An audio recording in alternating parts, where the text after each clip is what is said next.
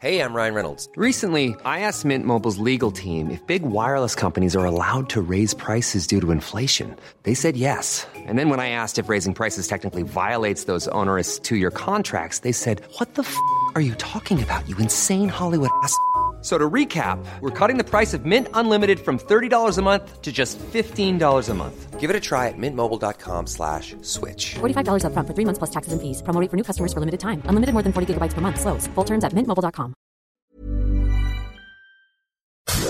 Inicia las noticias de la tarde con Jesús Martín Mendoza en Heraldo Radio.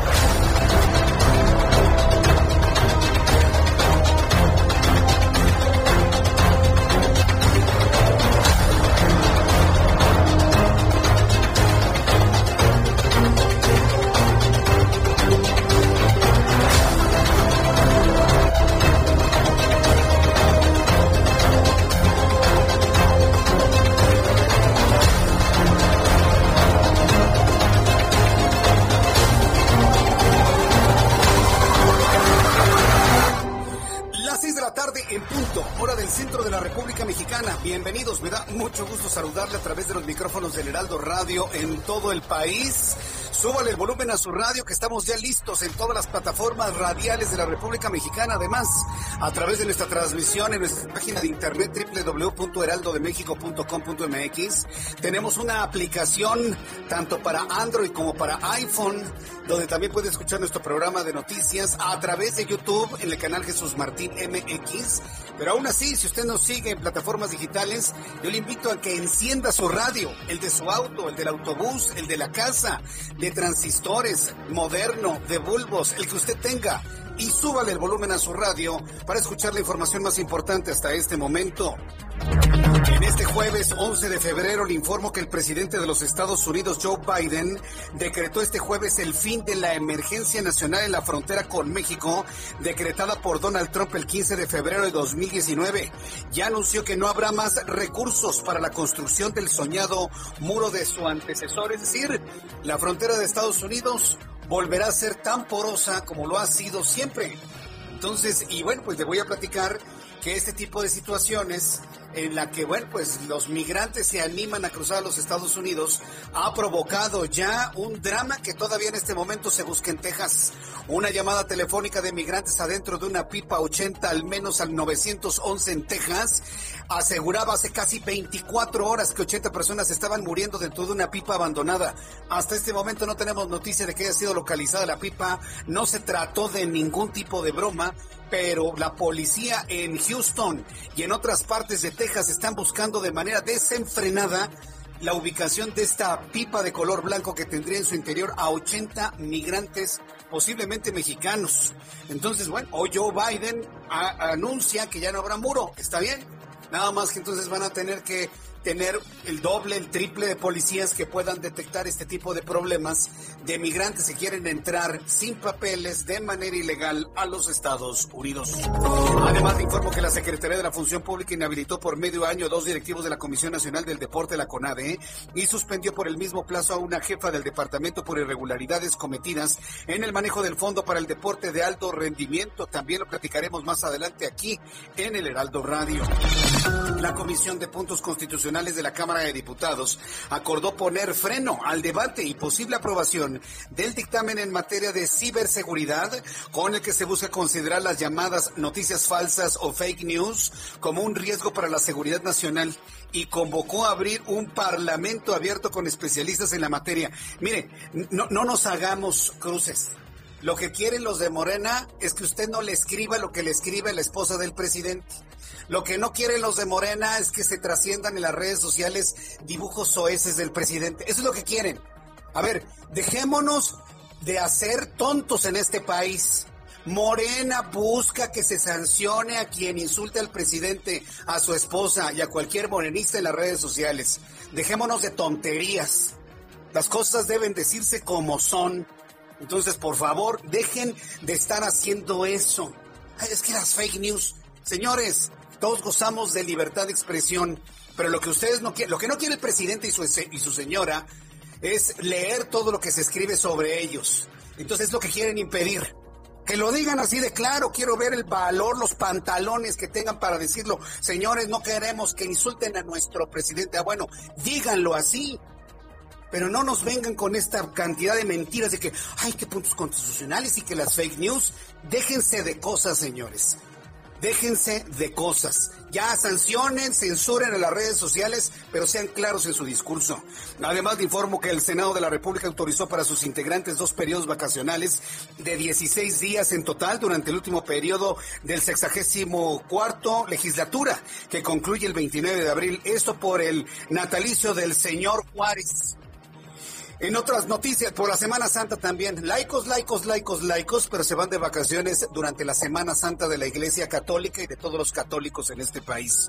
Bueno, además, le informo que integrantes del Sindicato Mexicano de Electricistas marcharon al Zócalo Capitalino donde pidieron una audiencia con el ocupante del Palacio Nacional.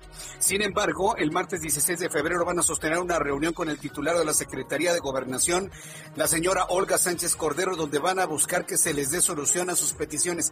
¿Qué quiere el Sindicato Mexicano de Electricistas? Que revivan a la compañía de luz y fuerza del centro y que volvamos a tener compañía de luz y fuerza del centro en el centro del país. Eso es lo que quieren. Eso es lo que quieren. ¿Usted cree que se los van a dar? Pues claro, si les prometen votos, pues claro que se los van a dar todo lo que signifique votos para mantener el poder de este grupo político actualmente lo van a aceptar. Así que prepárese, estamos ya en el caminito del regreso de la, de la Compañía de Luz y Fuerza del Centro. ¿eh? Estamos ya en el caminito. Además, le informo que esta madrugada llegó a México un lote de sustancia activa para la fabricación de vacuna contra el COVID-19 de la farmacéutica Cancino, que fue recibido por la subsecretaria de la Cancillería, Marta Delgado, quien explicó que podrían envasarse cerca de dos millones de dosis en los laboratorios de Querétaro. Así lo dijo la subsecretaria de Relaciones Exteriores, la señora Delgado. En este contenedor está llegando la vacuna de China de Cancino, que va a ser envasada en Querétaro. Y en esta ocasión están llegando dos millones de dosis para su preparación y envasado. No, no, no. Yo sí tengo que corregir a la señora Marta Delgado. No llegaron dos millones de dosis. Llegó sustancia activa para fabricar dos millones de dosis. Perdón, pero tenemos que ser muy precisos. Porque si con esto quieren engañar a toda la, gente que defiende lo indefendible para que en redes sociales digan, ¿ya llegaron las vacunas? No, no, perdón. Aquí sí tenemos que ser muy precisos. No llegaron dos millones de dosis, señora Marta Delgado. Llegó sustancia activa para fabricar apenas dos millones de dosis de vacunas y eso ya lo veremos cuando la estén fabricando allá en el estado de Querétaro. Además, la jefa de gobierno de la Ciudad de México, Claudia Sheinbaum, anunció que la adulta mayor que fue maltratada, la abuelita que fue maltratada por su hijo, vio usted el video. No, no, no le voy a recomendar verlo porque me parece que esto realmente eh, afecta a la susceptibilidad de personas sensibles bueno, pues la mujer que fue maltratada por su propio hijo en su domicilio en Tlalpan se encuentra vigilada para salvaguardar su integridad y aclaró que no fue llevada a un refugio por decisión de ella misma, más bien porque no hay refugios, más bien. Esto lo dijo la jefa de gobierno, quien ya está, pero de lleno en el caso de la mujer de 95 años, que fue no maltratada, ¿eh? fue golpeada por su propio hijo, asunto que ha sido denunciado en las redes sociales que ellos mismos buscan censurar. Vamos a escuchar. O sea, todos vimos, bueno, yo vi el video, es muy lamentable la manera en que trata el hijo a, su madre, que es adulta. Parecería como que lo idóneo es llegar, sacar a la señora y llevarla a un refugio, pero si la persona no quiere, pues no se puede hacer obligatoriamente. Además, la casa es de ella, entonces ella no quiere ningún despojo, sino seguir manteniendo su casa de manera inmediata y lo importante es que no regrese el agresor para volver a dañar a su madre. Y para eso está la Fiscalía General con una carpeta de investigación ya abierta y haciendo todas las investigaciones para poderlo ubicar. Está evidentemente como un gran cobarde este tipo. Ojalá y alguien lo pueda ver y puede decir dónde está. Este gran cobarde que golpeó a su mamá de 95 años está huyendo como una rata por cualquier parte de la Ciudad de México o de sus alrededores, porque como rato no creo que vaya más allá. Ha de andar por aquí o en el Estado de México, nada más.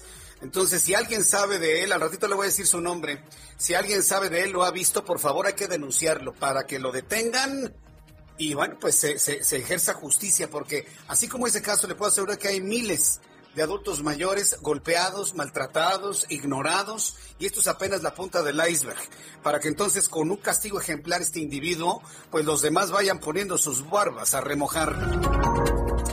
El Banco de México anunció el recorte de la tasa de interés tal y como lo había anunciado Juan Musi el martes pasado. Finalmente, el Banco de México recortó la tasa de interés en 25 puntos para dejar en 0.25 puntos para dejarla en 4% de rendimiento, al considerar que la información reciente permite ajustar la postura monetaria, manteniendo las provisiones, las previsiones sobre la inflación. Chile vacunó a casi 1.4 millones de personas en una sola semana desde que el pasado 3 de febrero arrancó el proceso de vacunación masiva tras la llegada de cerca de 4 millones de dosis de laboratorios chinos Sinovac, informaron autoridades locales. Le informo que el presidente de los Estados Unidos, Joe Biden, anunció que su gobierno ha cerrado un acuerdo para adquirir 200 millones de dosis adicionales de vacuna contra COVID-19. La administración Biden dijo que estaba buscando el mes pasado estos acuerdos que aumentan en 50% el stock estadounidense. Van al menos 34.7 millones de personas vacunadas. Le, quiero decir algo. Hoy precisamente revisaba un trabajo periodístico de la cadena de noticias alemana La Dolce Welle en donde han encontrado que los países más poderosos han podido ya garantizar la vacuna para todos sus habitantes, no nada más en una dosis, Canadá ha garantizado nueve dosis por habitante. Estados Unidos ha garantizado siete dosis por habitantes. Países de Europa han garantizado seis dosis por cada habitante europeo. Es decir, los países del primer mundo y más ricos tienen garantizada la vacuna ya desde ahora.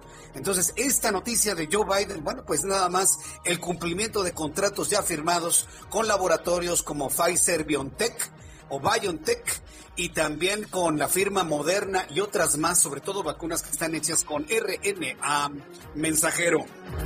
Son las 6 de la tarde con 12 minutos hora del centro de la República Mexicana. Vamos con nuestros compañeros corresponsales en la República Mexicana. Empiezo con Claudia Espinosa, nuestra corresponsal en Puebla. Adelante Claudia, ¿qué actualización nos tienes? Bienvenida, buenas tardes. Hola, Martín, te saludo con gusto a ti y a los amigos del Heraldo Media Group. Pues este día el gobernador del estado, Miguel Barbosa Huerta, indicó que aún quedan cinco órdenes de aprehensión pendientes en el caso del accidente aéreo de 2018 de los exgobernadores Marta Erika Alonso Hidalgo y Rafael Moreno Valle, por lo que las personas que están implicadas ahora tendrán que recurrir a los recursos legales para demostrar su inocencia. Hay que señalar también que él comentaba que las autoridades de la Fiscalía General del Estado van a presentar las diversas pruebas sobre la culpabilidad de las personas que hasta el momento han sido involucradas en la atención a helicóptero. La última detención fue de Iris N. Se realizó en colaboración con las autoridades de Veracruz ayer por la tarde noche y con ella ya suman seis las personas que han sido pues eh, relacionadas con este hecho, principalmente por una falla en la empresa de mantenimiento del helicóptero donde iban la gobernadora y su esposo. Es la información que hay en Puebla. Qué barbaridad. Gracias por la información, Claudia. Muy buenas tardes. Hasta luego, muy buenas tardes. Vamos con José Río, nuestro corresponsal en el Estado de México. Adelante, José. Buenas tardes.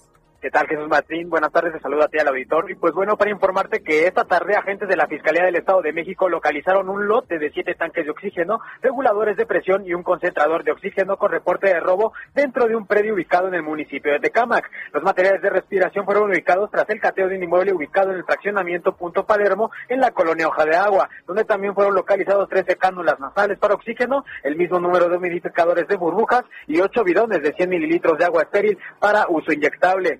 Con esto, las autoridades explicaron que, bueno, las investigaciones se dieron tras el robo de un vehículo marca Mercedes-Benz suscitado el 14 de enero pasado y en el cual eran transportados 39 concentradores de oxígeno y otros artículos de uso hospitalario. Por último, Jesús Martín, pues bueno, la institución recordó que el pasado 8 de febrero detuvo a, a tres sujetos, uno de ellos menor de edad, quienes eran investigados por este robo de artículos. Ese es el informe que te tengo. Muchas gracias por la información, José buenas tardes. Mayeli Mariscal es nuestra corresponsal en Guadalajara, Jalisco. Adelante, Mayeli. Hola, ¿qué tal? Muy buenas tardes. Buenas tardes al auditorio. La Fiscalía de Jalisco aún no identifica al hombre que fue secuestrado este lunes en el restaurante de la colonia Puerta de Hierro en Zapopan. Y ante los señalamientos de fallas del sistema escudo urbano C5, el fiscal Gerardo Octavio Solís Gómez aclaró que sí funciona y es eficiente, pero no se hacen públicas la totalidad de las imágenes, esto debido al sigilo que ameritan los casos. Además, sobre la persona cuya muerte se confirmó minutos después al ser abandonado en el hospital privado en la colonia El Coli, comentó que fue identificado por sus familiares. Se trata de un joven de entre 21 y 22 años sin antecedentes penales, sin embargo fue identificado gracias a los videos que se viralizaron como uno de los delincuentes que participaron en este secuestro. Hasta estos momentos no hay personas detenidas, se ha identificado solamente a un vehículo de los cuatro que participaron y ya fueron dados de alta los dos meseros eh, que resultaron heridos y se mantiene todavía hospitalizado el elemento de la comisaría de Zapopan. Esa es la información hasta estos momentos. Correcto, bueno, pues estaremos atentos de esta investigación. Siento que va lento, sobre todo para el nivel de mediatización que ha tenido en las últimas horas. ¿Cómo lo están viendo ustedes, medios de comunicación allá en Guadalajara, Jalisco, Mayeli? Pues sinceramente todavía eh, causa bastante admiración el hecho de que a través del sistema urbano C5 no se haya podido identificar ni a la persona que fue eh, privada de la libertad, que fue secuestrada, ni tampoco el hecho de que al momento en que se estaban registrando, sobre todo la huida de estos cuatro vehículos, hubieran sido eh, pues seguidos por elementos de las comisarías municipales o incluso de la Guardia Nacional quienes vigilan en la zona metropolitana. El día de hoy se confirma o al menos es lo que dice el fiscal que sí funcionan las cámaras sin embargo todavía se están analizando. Así es que, pues bueno, como bien mencionas, van lentas estas investigaciones. Correcto, bueno, pues gracias por la información, Mayeli. Excelente tarde para todos. Excelente tarde. Cuando son las seis de la tarde con 16 minutos, vamos con nuestros compañeros reporteros urbanos, periodistas especializados en información de ciudad. Suba el volumen a su radio porque nos informa Javier Ruiz. ¿Dónde te ubicas, Javier? Gracias, Jesús Martín, en la zona centro de la Ciudad de México, exactamente en el Paseo de la Reforma donde se registra bastante viento Jesús Martín, así que hay que tomarlo en cuenta. Pues, probablemente se caigan los árboles en los próximos minutos, así que también manejar con bastante precaución porque las rachas de viento están fuertes en el centro de la Ciudad de México. Los forma de momento con circulación ya un poco complicados, al menos para quien deja atrás avenida los insurgentes, esto principalmente para llegar hacia la incorporación con la avenida Juárez, más adelante para continuar hacia la avenida Hidalgo. El sentido opuesto, el escenario es distinto, en general el avance es bastante aceptable, se superan los 40, 50 kilómetros por hora, en tanto en laterales como en centrales, únicamente manejar con bastante precaución. En lo que corresponde al eje central las también todavía con problemas viales, al menos para quien se desplaza de la zona de la avenida San Servando Teresa de Mier, y esto en dirección hacia el Palacio de Bellas Artes, más adelante para continuar hacia Plaza Garibaldi. Y finalmente en la avenida Valderas, con asentamientos provocados por la operación de semáforos, a partir de la avenida Morelos, y esto en dirección hacia la avenida Doctor Río de la Loza. De momento, Jesús Martín, el reporte que tenemos aquí en la zona centro de la Ciudad de México. Muchas gracias, Javier Ruiz. Estamos atentos, buenas tardes. Hasta luego, muy buenas tardes. Tarde intensa, pero llena de noticias aquí en el Heraldo Radio. Israel Lorenzana, gusto en saludarte. Muy buenas tardes. El gusto es mío. Yo tengo información para nuestros amigos que se desplazan a través de la Avenida de los Insurgentes. Hemos hecho ya un importante recorrido desde la zona de la México Pachuca, a través de Indios Verdes, por supuesto, pasando la zona de la raza, hasta estos momentos nos ubicamos aquí en el eje norte, Jesús Martín. La circulación en términos generales es aceptable, donde ya ubicamos algunos asentamientos, es en el sentido opuesto para nuestros amigos que van con dirección hacia la alcaldía Gustavo Madero. Hay que anticipar su pase y utilizar como alternativa el paseo de la reforma, desplazarse hasta la zona de la calzada de Guadalupe y así poder llegar a las inmediaciones de Indios Verdes. A través de este punto, el eje norte Jesús Martín, mucho cuidado, tenemos un constante cruce de peatones, se incorporan precisamente a la estación del Metrobús y también al sistema de transporte colectivo Metro, así que bueno, pues hay que manejar con mucho cuidado. Por suerte, el día de hoy no ha caído lluvia aquí en la Ciudad de México, aún así Jesús Martín, a manejar con mucha precaución. Es la información que te tengo. Gracias por esta información, Israel Lorenzana. Hasta luego. Hasta luego. Gerardo Galicia, qué gusto saludarte. Buenas tardes. ¿Dónde te ubicas? El gusto es nuestro, Jesús Martín. Excelente tarde. Estamos saliendo ya de la zona centro de la capital y estábamos recorriendo hasta hace algunos instantes la calzada San Antonio Abad. Y nuestros amigos dejan atrás su entronque con Fray Servando Teresa de Mier, van a encontrar un avance por lo menos aceptable hasta el metro Chabacano. Ya a partir de este punto, el desplazamiento se torna un tanto complicado por la gran cantidad de automovilistas que buscan llegar o incorporarse al viaducto Río Piedad, así que habrá que tomarlo con paciencia, de preferencia busquen carriles de la izquierda para poder avanzar de manera más favorable. El sentido opuesto de la calzada San Antonio Abad avanza bien, si dejan atrás el sur y van hacia el centro, sí es una muy buena opción. Y para quienes eh, van a utilizar o pretenden transitar sobre el viaducto, lo alcanzamos a apreciar casi detenido desde este punto, desde la zona de Tlalpan hacia el oriente. No se confíen, salgan con varios minutos de anticipación. Y por lo pronto, Jesús Martín, el reporte. Muchas gracias por esta información, Gerardo. Excelente tarde. Excelente tarde también para ti. Bueno, pues el reloj marca las 6 de la tarde con 20 minutos, una gran cantidad de información. Vamos a escuchar a Abraham Arriola, que como todos los días nos informa qué sucedía un día como hoy. Hoy es 11 de febrero. ¿Qué pasaba en México, el mundo y la historia? Adelante, Abraham. Amigos, bienvenidos. Esto es un día como hoy en la historia 11 de febrero. 1752. En los Estados Unidos, Benjamin Franklin abre el Hospital Pennsylvania, el primero de aquel país. En 1978, China levanta una prohibición contra las obras de Aristóteles, William Shakespeare y Charles Dickens. Mientras tanto en México, en 1903 el general Victoriano Huerta simula un ataque a la ciudadela para aparentar ser fiel a Francisco y Madero.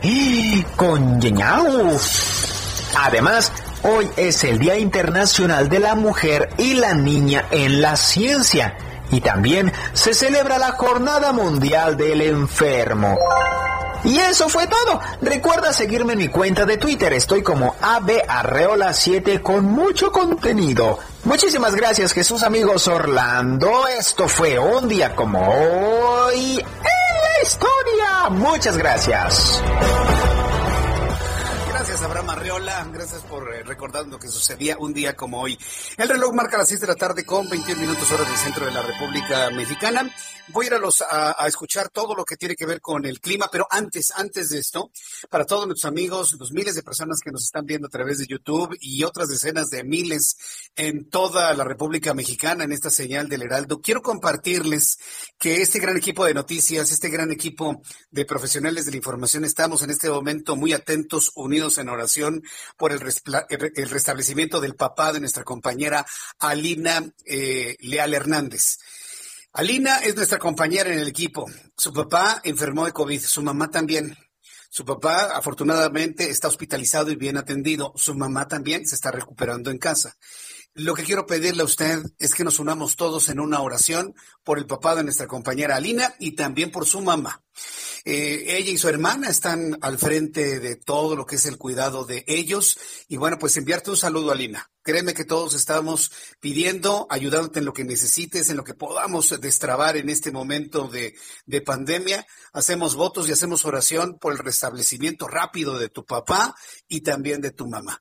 Y a todos los que nos están escuchando, yo les pediría en el momento que ustedes estén en su intimidad, con su oración, con sus peticiones, incluyan a nuestra compañera Lina, para que su papá, para que su papá se recupere pronto. Yo tengo fe en que si hacemos todo esto eh, de manera coordinada, pensada y del corazón, vamos a ser testigos de un, de un milagro, de algo importante y una recuperación rápida de su papá y de su mamá. Alina, te envío un abrazo y un beso y estoy seguro que todo va a salir bien. Pues como lo, lo podrá ver, pues el COVID nos está alcanzando a todos. Ya me alcanzó a mí, alcanzó a, los papás de nuestra compañera Alina y así podemos ir viendo cómo poco a poco se va acercando a nuestras vidas. Aunque parece que hay indicios de que empieza como a disminuir un poco la velocidad de contagio, mire, ya lo veremos, yo creo que no hay que cantar victoria como eh, tristemente lo hace el señor que está allá en la Secretaría de Salud dice, ya bajó la pandemia, el día siguiente se le triplica. Mejor que ya no hable, mejor que ya no diga nada, mejor trabajemos, usemos cubrebocas, lavemos las manos, salgamos de casa y de verdad se lo digo, ¿eh? Hagamos oración para que esto termine pronto. Los médicos científicos y los gobiernos responsables que no son todos en el, en el mundo, están haciendo todo lo que está en sus manos para que salgamos adelante de esto una oración, una petición a Dios, créame que nos puede ayudar muchísimo. Bien, vamos a revisar las condiciones meteorológicas para las próximas horas. Rápidamente hacemos esta revisión de lo que nos eh, depara el pronóstico del tiempo para las siguientes horas. El Servicio Meteorológico Nacional está dando a conocer las condiciones que van a prevalecer durante las próximas horas. Frío o calor, están prevaleciendo ambas. Bueno, Frente Frío número 35 45, masa de aire polar asociado y canal de baja presión, y seguramente usted lo pudo sentir. Hoy en la tarde, entre las 3 las 4 de la tarde, soplaba un viento fresco, muy frío en la capital del país. Sin embargo, hay pronóstico de temperaturas de hasta 45 grados en Michoacán y en el estado de Guerrero, en todo lo que es el sur, sureste de la República Mexicana. Entonces, tomando en cuenta esto, eh, revisamos cuál es el pronóstico del tiempo para Ciudad de México el día de mañana, mínima 4, máxima 22, en este momento 19 grados, Guadalajara, Jalisco, mínima 2, máxima 23 para el día de mañana, en este momento 23, y en la ciudad de Monterrey, Nuevo León, bueno, también tenemos Frío, 11 grados en este momento en Monterrey, mínima 6 y máxima 12 grados Celsius. Vamos a ir a los anuncios, vamos a ir a los anuncios y regreso enseguida con los detalles de toda la información. Invito para que me escriba a través de Twitter, arroba Jesús Martín MX, en el canal de YouTube Jesús Martín MX para que platiquemos usted y yo, pero tenga encendida su radio. Y si le preguntan qué escucha, diga, escucho el Heraldo Radio. Escuchas a Jesús Martín Mendoza con las noticias de la tarde por Heraldo Radio, una estación de Heraldo Media Group. Escucha las noticias de la tarde con Jesús Martín Mendoza. Regresamos. ¿Cómo están amigos del Heraldo Radio? Muy buenas tardes. Vamos a platicar con ustedes, queridos amigos, de un tratamiento capilar. Sí, se trata del cabello. Ay, es el marco de la cara, como diría Pao Sasso.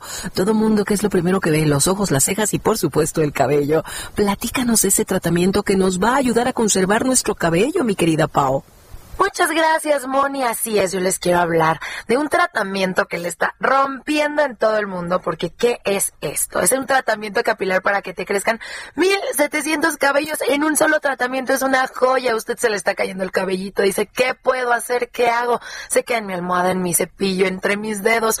Quiero solucionarlo. He intentado todo. Bueno, ya llegó este tratamiento ganador a México, así que llama al 800 230 800 230 para poder llevarse este tratamiento capilar escuche bien, gratis, mi money, se va completamente gratis este tratamiento para que usted tenga 1700 cabellos nuevos. Además, el cabello que ya tiene se va a fortalecer, va a estar súper ganador, largo, sedoso y además de que usted no solo va a recuperar el cabello, va a recuperar autoestima, fuerza, actitud, porque el cabello es todo. Así que llame al 800 230 800 230 para poder llevarse este tratamiento súper ganador a un costo pues sin costo, ¿cómo ve? Una locura, solo paga gastos de manejo y envío. Es momento de recuperar este cabello tan ganador que quiere y vamos a limpiar bien nuestro folículo para que crezca. 800 mil, mi Moni, ¿cómo ves? Excelente, pues a marcar es el momento ahora, todavía hay tiempo. Hay que aprovechar esta oportunidad y comprobar resultados. Gracias, Pau. Continuamos, gracias.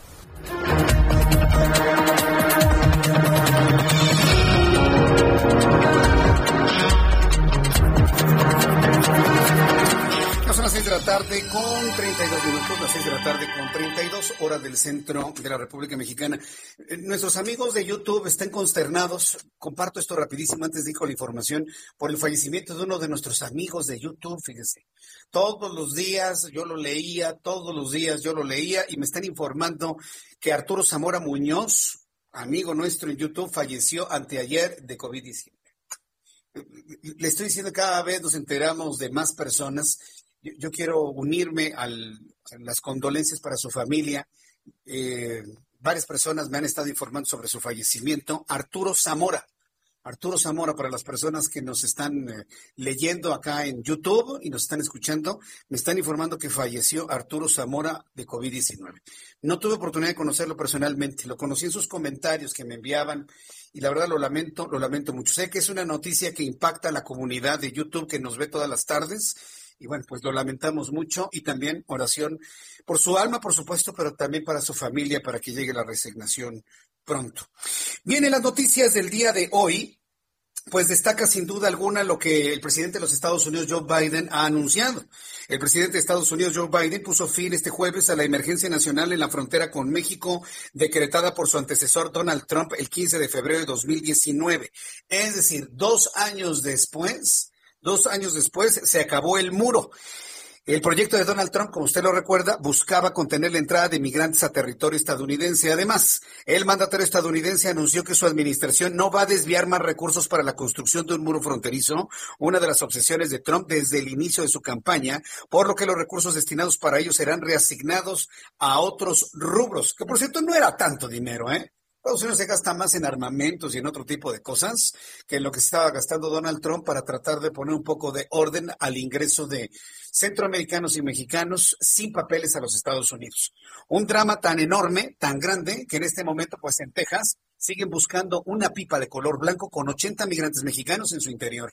Los llamados de auxilio 911 se conocieron hace 24 horas y hasta este momento no han podido encontrar todavía el, la pipa, una pipa, porque está en algún punto de Texas. A ver, busque una pipa blanca en Texas, estacionada posiblemente en un freeway. A ver, búsquela, es como buscar una aguja en un pajar. Entonces, en el momento en el que estemos eh, enterados qué pasó con esa historia, pues se lo daremos a conocer aquí en el Heraldo Radio. En otras noticias, el presidente de este país, Usted ya sabe cómo se llama. ¿sí? Aseguró que la política migratoria en Estados Unidos no ha cambiado con su homólogo Joe Biden y que continúan las deportaciones, por lo que llamó a los migrantes a no dejarse engañar de que podrán ser regularizados una vez que lleguen a territorio estadounidense. Esto que ha comentado el presidente de este país, que usted ya sabe cómo se llama, debo reconocer que tiene razón. Sí, las políticas migratorias van a seguir exactamente igual y seguramente alguien se quedó con la idea de que con Joe Biden a lo mejor se regularizan. No se van a regularizar en lo inmediato, pero sí puede haber treguas. Es decir, sí podría haber treguas, sí podría haber em, ¿cómo le llaman? Asilos, asilos humanitarios, pero bueno, todavía no se ha conocido de manera clara una intención en cuanto a una política migratoria que vaya en ese sentido. Explicó que el tema migratorio en la Unión Americana es un lineamiento de política que no puede aplicarse de un día para otro, por lo que llevará tiempo que se pueda cambiar. Así lo dijo el presidente en su conferencia matutina de esta mañana. Ahora que hay una política migratoria, que va a regularizar la situación de los migrantes en Estados Unidos, paisanos nuestros y también hermanos centroamericanos. Se piensa que ya este, están las puertas abiertas y que de inmediato el gobierno del presidente Biden va a regularizar a todos los migrantes. El mismo presidente Biden me ha informado de que les va a llevar un tiempo el definir su política migratoria. Pues sí, les va a llevar un tiempo y posiblemente les lleve la mitad del, periodo. Acuérdense que ya son cuatro años, les puede llevar dos años. Pero mire, mientras son peras o son manzanas, como sea, con política migratoria, sin política migratoria nueva, con muro, sin muro, con dinero, sin dinero, como sea, los mexicanos, muchos mexicanos que no encuentran oportunidades aquí en este país, se tienen que brincar como pueden a los Estados Unidos, encontrar un trabajo y al encontrar el trabajo enviar dinero a México. Pero a ver, no nos equivoquemos, ¿eh? Un trabajador mexicano que se va del otro lado como puede, sobreviviendo, prácticamente hasta lo venadean, ¿sí? Logra encontrar una empresa que contrata migrantes mexicanos a bajo precio, pero que ese bajo precio todavía es muy superior a muchos trabajos aquí en México, que logren eh, ubicarse en un trabajo y logre estar uno, dos, tres, cuatro años, ¿a quién le envía el dinero? ¿A México? ¿Al gobierno? No, no, no, se le envía a su familia. Se le envía a su familia. Y se le envía por métodos electrónicos en el 99% de los casos. Si alguien todavía cree que un trabajador migrante mete sus dólares en un sobrecito y le pone para mi tía Chonita en el estado de Michoacán y que se van por el correo y llegan, los abren los dólares, por favor, no sean ingenuos, de verdad. Ya actualmente el, todo, todas las remesas se envían de manera, de manera electrónica. Por lo tanto, pues esta intención de modificar las leyes del Banco de México, que a nadie les está gustando, no tendría ningún sentido. Pero bueno, esto en cuanto a la explicación. Las remesas internacionales, que es el dinero que ganan mexicanos en Estados Unidos y que envían a nuestro país, superó los 40 mil millones de dólares en el último año. Es una cifra récord. Sí, es una cifra de la cual no tendríamos que enorgullecernos, porque, insisto, aunque es una fuente de recursos importante en el país, es el resultado de la falta de trabajo, es el resultado de la falta de oportunidades, es la falta de, apoyar a las empresas para que generen trabajo aquí en este país. Se tiene que ir a Estados Unidos para poder sobrevivir y mantener a sus familias. Sin embargo, bueno, pues hay la intención, hay intención de, pues, revisar todo este tema de los, de las remesas y que los mexicanos allá utilicen, pues no las remeseras, sino utilicen el Banco del Bienestar para que ese dinero pase por una instancia mexicana nacional, bajo el argumento posiblemente de que están mal distribuidos y que no generan inversión. A ver, he invitado a Maribel Aguilera, quien es diputada federal del Movimiento de Regeneración Nacional, para que nos expliquen cuál es la visión que tienen en este momento sobre las remesas. Diputada Maribel Aguilera, me da gusto saludarla. Bienvenida, buenas tardes. Gracias, Jesús. Muy buena tarde, Jesús.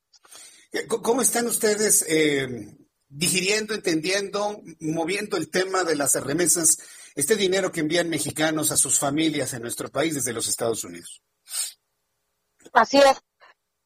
He escuchado con atención tu intervención y efectivamente la situación que viven nuestras familias mexicanas eh, que tienen migrantes en el exterior requieren de toda nuestra atención y nuestra suma de esfuerzos. Esos 40.606 millones de dólares que han llegado a, de este año 2020 a México para prácticamente mantener y sostener a las familias de los migrantes, esto pues representa que estas remesas se destinan al pago de productos y servicios, que necesitan hacer las familias para poder sostener a, su hogar, que eh, lo que entra al erario público es lo que pues, se recauda del IVA, el de estos eh, productos y servicios, el 16% del IVA, que son alrededor ciento, de más de 130 mil millones de pesos, ¿sí? que llegan de manera indirecta al gobierno federal y sin contar, todavía sin contar que por cada ingreso por cada envío que mandan nuestros migrantes, que generalmente es un envío, Jesús, de 300 dólares, aproximadamente casi 3 mil pesos, pues las empresas norteamericanas como Western Union, pues te cobran una comisión por cada envío de, de más de 7 dólares. Entonces, estas empresas mexicanas en pesos te están quedando con una ganancia de más de 57 mil eh, millones de pesos. A ver, la voy a interrumpir aquí. ¿Eso es malo? ¿Eso es malo? Eh, está dando un servicio a la empresa de seguridad, de envío, de certeza, y esos son intangibles que tienen un valor. ¿Está mal que una empresa que da ese tipo de valores intangibles cobre por ello? Pues finalmente hay gente que trabaja y también gana un salario. ¿Por qué tendría que ser eso malo, diputada? No, no lo estoy considerando como malo. Estamos dando cifras de lo que representa el sudor del trabajo de los mexicanos y del ingreso que se obtiene de este trabajo, ¿sí? ¿Para qué? Para que todos podamos sensibilizarnos y comprometernos para poder tener un programa nacional de atención a familias mexicanas con migrantes en el exterior, de que estos ingresos que se generan, de que este eh, recurso que llega a México para mantener a las familias, pues tenga también una retribución de atender específicamente a estas familias mexicanas. Estos 40.606 millones de dólares tienen una historia de cada trabajador que, en primer lugar, se ha desintegrado una familia mexicana. El problema que tenemos en México, entre varios, es la desintegración de la familia y muchas de las consecuencias de esta desintegración, eh, los motivos de esta desintegración, pues es la falta de oportunidades que se tiene que ir a Estados Unidos. Pero sobre todo algo, Jesús, lo que genera una desintegración de la familia, el quedarte sin papá, el quedarte sin mamá, eh, y que ahorita pues nos está provocando problemas muy particulares al interior de la familia, y que estos problemas particulares se vuelven en problemas públicos que el gobierno tiene que resolver por los problemas específicos de una familia desintegrada. eso lo hemos visto a lo largo de muchos años, inclusive desde el 2018, todavía el fenómeno se mantiene. Pero, pero ¿cuál es, por qué hay la necesidad de querer canalizar estos recursos que un trabajador en Estados Unidos envía a su familia ¿Por qué canalizarlos a través de una instancia del gobierno mexicano? ¿Cuál, es el interés real y verdadero que hay en esto? La iniciativa que tuve la oportunidad de presentar fue poderle dar atribuciones a la Secretaría del Bienestar para que pueda crear, coordinar un programa nacional para brindar una atención integral a las familias que se quedan en México. Por ejemplo, tenemos que la Secretaría de Relaciones Exteriores a través de los consulados, bueno, se le presta una atención a nuestros migrantes que están en Estados Unidos. Por otro lado, el Instituto de Migración pues atiende a los eh, migrantes extranjeros que llegan a México, pero nadie está atendiendo las necesidades muy particulares de las familias mexicanas que se desintegraron y que se quedaron en México. Entonces, ¿qué estamos nosotros proponiendo?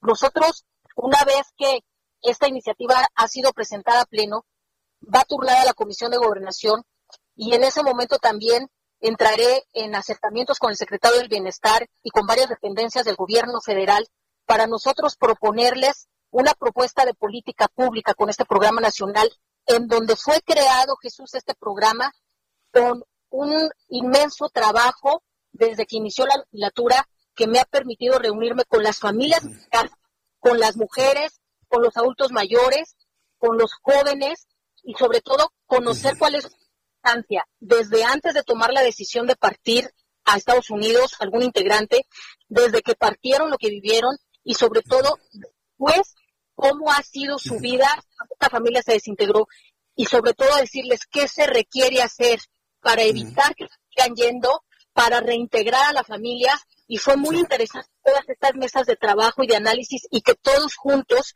en un trabajo casi de dos años, crear una propuesta de política pública para decir de México qué es lo que están requiriendo nuestras familias de México para evitar que se sigan yendo a Estados Unidos. Nosotros ni Estados Unidos quiere más migrantes, y ni nosotros queremos que nuestra familia se desintegre. Entonces, aquí México es donde tenemos que fortalecerlos.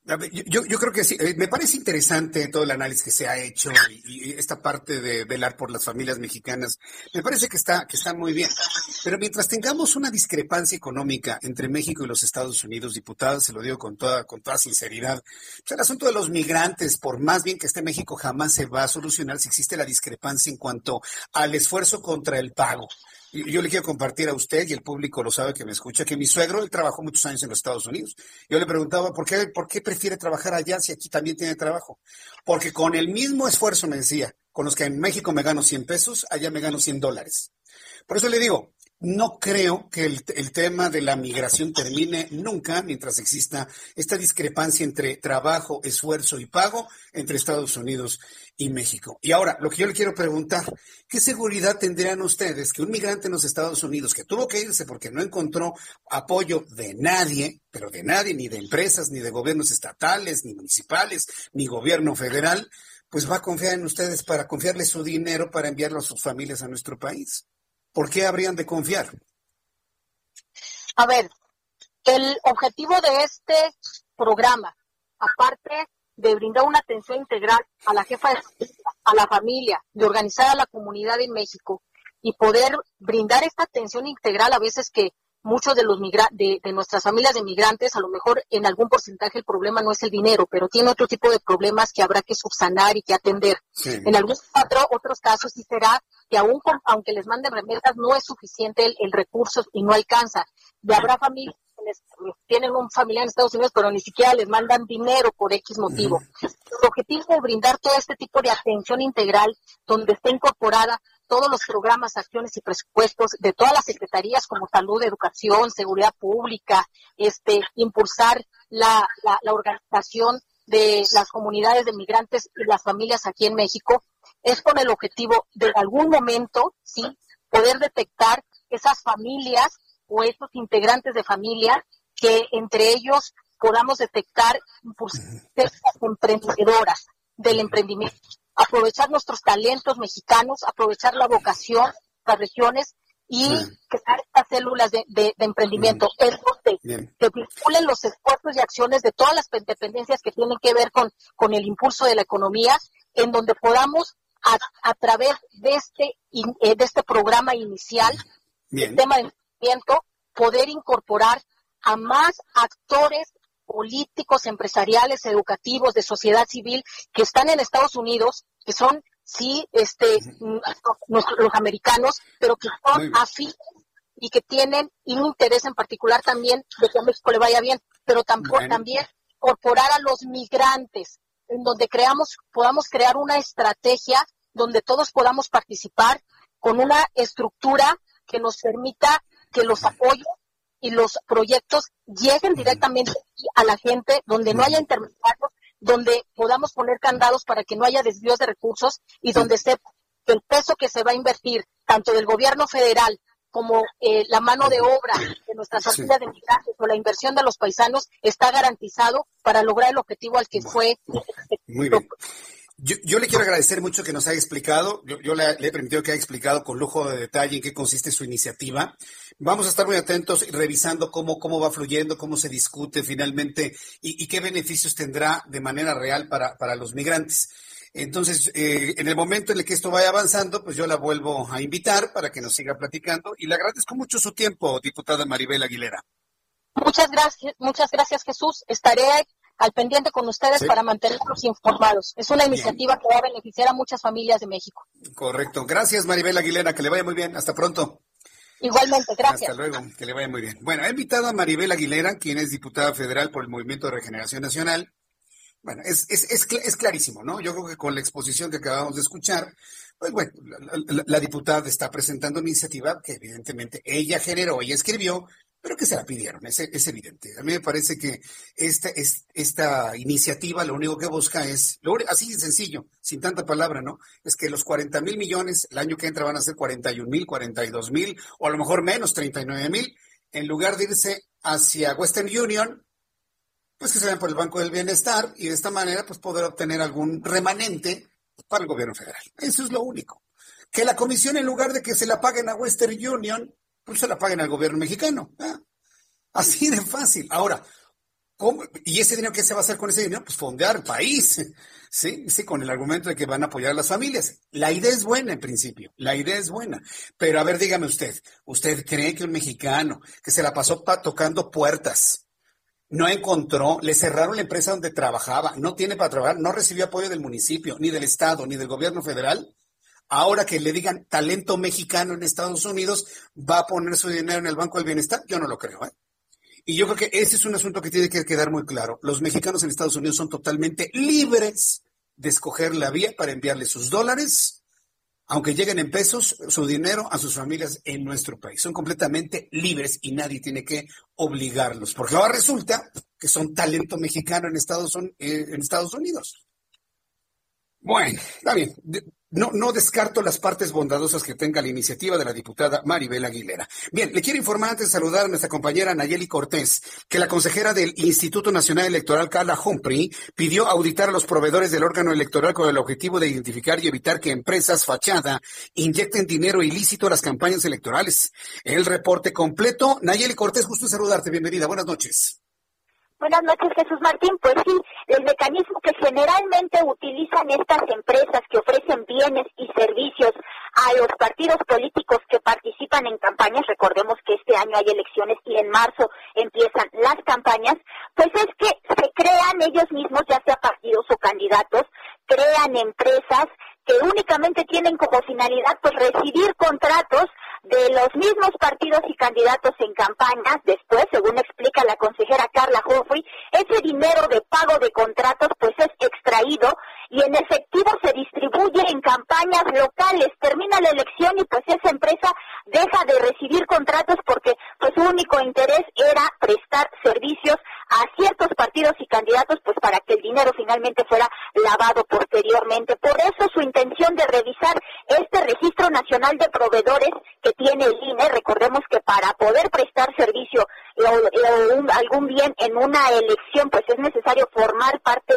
de este registro, pues por eso ella pide que se audite. Son hasta ahorita alrededor de 60 mil empresas las que forman parte del Registro Nacional de Proveedores del INE. En 2018, eh, la unidad de fiscalización del INE ya dio de baja alrededor de 16 empresas, justo después de detectar que eran empresas fachada o fantasma. Una de ellas había prestado servicios, eh, recuerdo, al PRI del Estado de México y en aquel entonces también el INE dio a conocer que 39 mil proveedores se habían dado de baja del sistema luego de que les dijeron que iban a revisar si estaban al corriente en el pago de, impuestos y pues obviamente no estaban. Las empresas fantasma, una de sus características pues también es que no pagan impuestos. Estos son los motivos que llevan a la consejera Carla Humphrey a pedir esta revisión en el marco del convenio que suscribió el INE con la Unidad de Inteligencia Financiera y pues que posibilitará que esta unidad entregue más información al INE, pues que les, le haga más sencillo detectar a estas empresas fachada, pues que como te digo, únicamente se crean en elecciones, en campañas, pues para obtener recursos públicos y pues lavarlos para inyectarlos en efectivo en otras campañas locales. Es el reporte que tenemos, Jesús Martín. Está tremendo este asunto. Van a tener un trabajal enorme antes del proceso electoral del 6 de junio. Eh, gracias por la información, Nayeli Cortés. Buenas tardes. Hasta luego, muy buenas tardes. Bueno, pues hemos tenido dos temas verdaderamente punzantes, ¿no? Esto que sucede dentro del Instituto Nacional Electoral y esta auditoría que se, que se va a realizar. Y bueno, la charla que tuvimos con la diputada Maribel Aguilera, quien es la que ha presentado esta iniciativa para que el dinero de los migrantes, del talento mexicano en Estados Unidos, así lo dijo, espero que así les hubieran dicho cuando estaban tocando puertas aquí en México, este, en lugar de irse a las, eh, a las remeseras, a las empresas que envían el dinero, pues pasen por el Banco del Bienestar y quedarse aquí, pues con las comisiones que le pagarían a las otras. Eso es todo, no tiene más. Después de los anuncios, le presento un resumen con las noticias más importantes. Actualización de números de COVID, nuestros compañeros reporteros urbanos. Tenemos información de economía y finanzas, mucho más aquí en el Heraldo Radio. Y le invito para que me escriba a Twitter, arroba Jesús Martín MX y en YouTube, Jesús Martín. Escuchas a Jesús Martín Mendoza con las noticias de la tarde por Heraldo Radio, una estación de Heraldo Media Group. Escucha las noticias de la tarde con Jesús Martín Mendoza. Regresamos. Amigos del Heraldo Radio, tenemos que informarles también en otro punto que Soriana implementa módulos de JLN Labs en diferentes locaciones de la Ciudad de México, Estado de México y Jalisco para detectar casos de COVID-19 a precios accesibles y con resultados confiables en menos de 24 horas. Encuentren su módulo más cercano en heraldodemexico.com.mx o en el Instagram de arroba JLN labs o también para mayor información llamar al Centro de Atención a Clientes Soriana 81 83 29 92 52. Continuamos.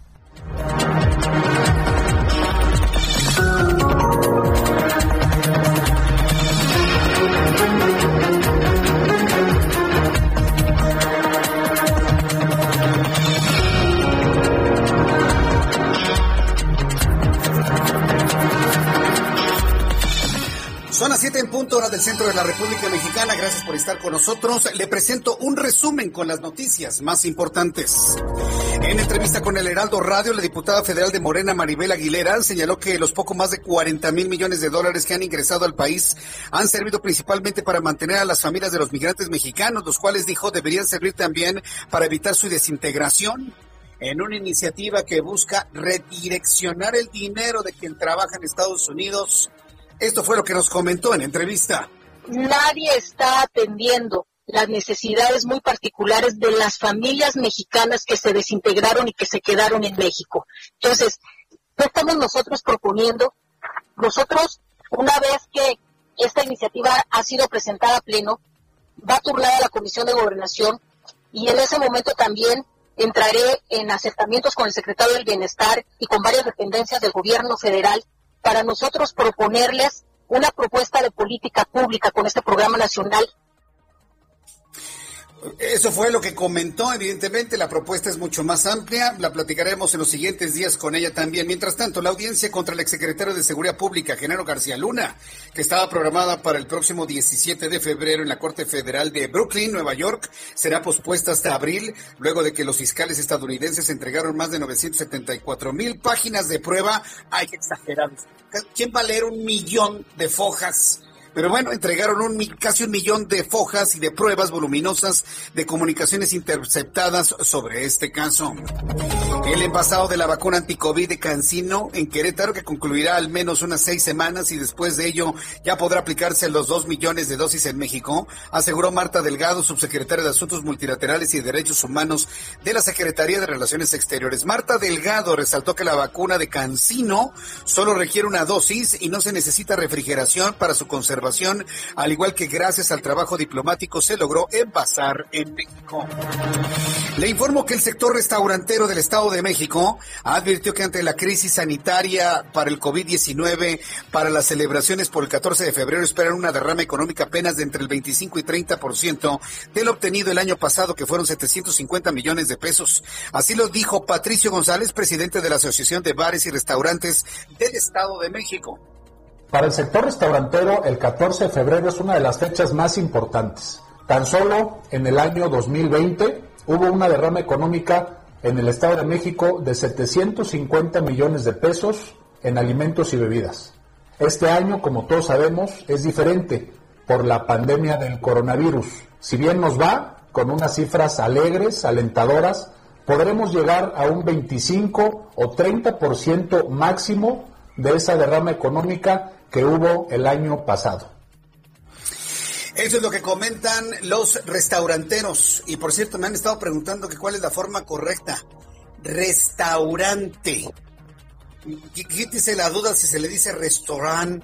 Esa es la forma francesa de pronunciarlo. Pero para México y para el español bien pronunciado es restaurante. ¿Por qué restaurante? Porque es un lugar donde usted restaura su salud. Sí, al, comer usted se restaura. En España se le llama industria de la restauración. Bueno, entonces, para que no existan dudas, la forma correcta es restaurante, porque es un lugar donde las personas se restauran luego de tener hambre. Le informo que el secretario de Relaciones Exteriores, Marcelo Ebrard, anunció que el líder de derechos humanos, Martin Luther King, tercero, a acompañar al presidente de México en la ceremonia por el aniversario luctuoso de Vicente Guerrero, que se llevará a cabo este domingo en Culipam, en Guerrero y Oaxaca. También le informo que el secretario de Salud de Sinaloa, Efren Encinas Torres, informó que a partir de este lunes 15 de febrero, la entidad regresa al semáforo amarillo gracias a la tendencia a la baja de los contagios de COVID-19 en la entidad durante las últimas dos semanas, aunque llamó a los sinaloenses a no relajar las medidas sanitarias. También informó que una avioneta tipo Cessna se desplomó esta tarde en el poblado de la Cofradía en Abolato, Sinaloa, lo que dejó un saldo de tres personas fallecidas, entre ellas un menor de edad, presunto nieto del narcotraficante Carrillo Fuentes, el señor de los cielos. Los congresistas demócratas que ejercen como fiscales en el juicio político contra el expresidente Donald Trump concluyeron hoy su argumentación ante el Pleno del Senado, pidiendo a los legisladores condenar a Donald Trump para evitar más violencia en el futuro, como la que sacudió al país el pasado 6 de enero. Por lo pronto, Donald Trump ha sido expulsado de manera permanente y de por vida de Twitter. Donald Trump jamás podrá tener una cuenta de él con el nombre Donald Trump. Jamás. Ya Twitter acaba de decir, nunca más le daremos una cuenta a Donald Trump. Queda completamente cancelada, anulada y también su posibilidad de crear otra cuenta. Lo podrá hacer con otro nombre seguramente, pero cuando se den cuenta que es él, se la van a cancelar. Son las 7 con 7. Gracias por escuchar este resumen de noticias. Le invito para que siga con nosotros. Le saluda Jesús Martín Mendoza.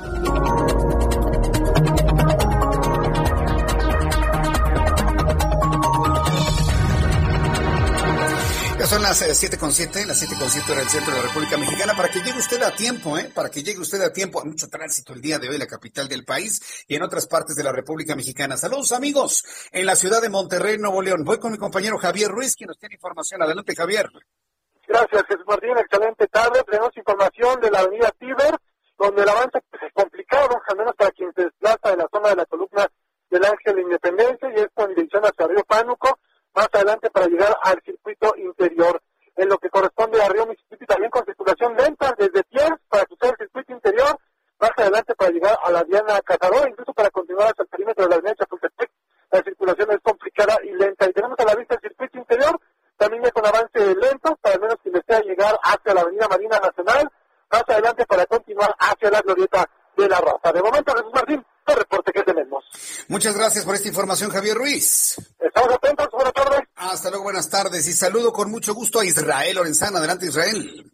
Jesús Martín, muchísimas gracias. Pues nosotros nos encontramos en estos momentos exactamente en la alcaldía Escaposalco. Se trata del eje 3 Norte en su tramo Cuitláhuac y su continuación Mariana Escobedo, en donde hemos hecho ya un recorrido, Jesús Martín, prácticamente desde la zona de Polanco y hasta la calzada Vallejo.